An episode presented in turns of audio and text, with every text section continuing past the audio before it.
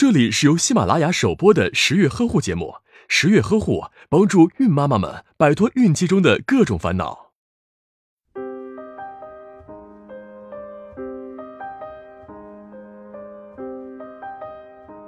生完宝宝的妈妈们都应该是十分高兴，但为什么会患上产后抑郁症呢？其实，产后抑郁症指的是在分娩后出现悲伤、沮丧、哭泣、易激怒、烦躁。对自身及宝宝健康过度担忧的一种心理障碍，严重时，妈妈将失去生活自理及照顾宝宝的能力，陷入错乱或嗜睡状态，甚至有自杀或杀宝宝的倾向。这种情况通常在产后的两周内出现，四至六周时症状明显。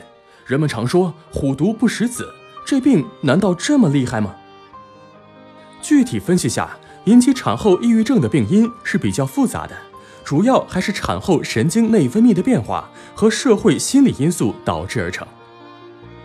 怀孕时，孕妈体内雌孕激素增高，皮质醇、甲状腺素也会增加。分娩后，这些激素突然撤退，会导致脑内儿茶酚胺减少，直接影响高级脑活动。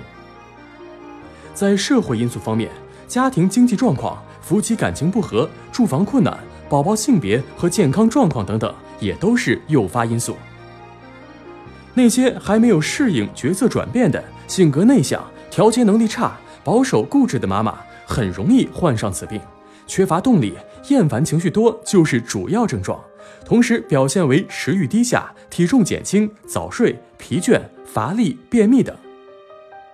另外，注意力不集中、健忘和缺乏信心也很常见，严重时还会自尊心降低，有失望和自觉无用感。这些都可能成为自杀或杀宝宝的诱因。那么，怎样才能有效避免和预防呢？首先，应加强孕期保健，重视孕妈心理健康。对有不良个性、有家族遗传史的，要足够重视，及时发现，适当处理。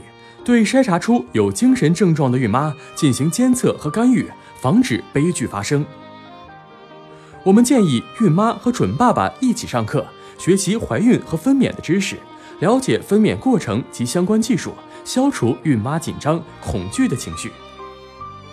在产褥期保健方面，最应该重视的是产妇心理保健。对那些分娩时间长、难产或有不良怀孕结局的产妇，及时给予心理护理，避免精神受到刺激。此外，还应该实行母婴同室，坚持母乳喂养。以减轻产妇的体力和心理负担，鼓励家属共同参与产褥期保健工作。其实，正确认识产后抑郁症，勇敢面对，及时治疗，很多患者的症状都可以得到缓解或症状消失。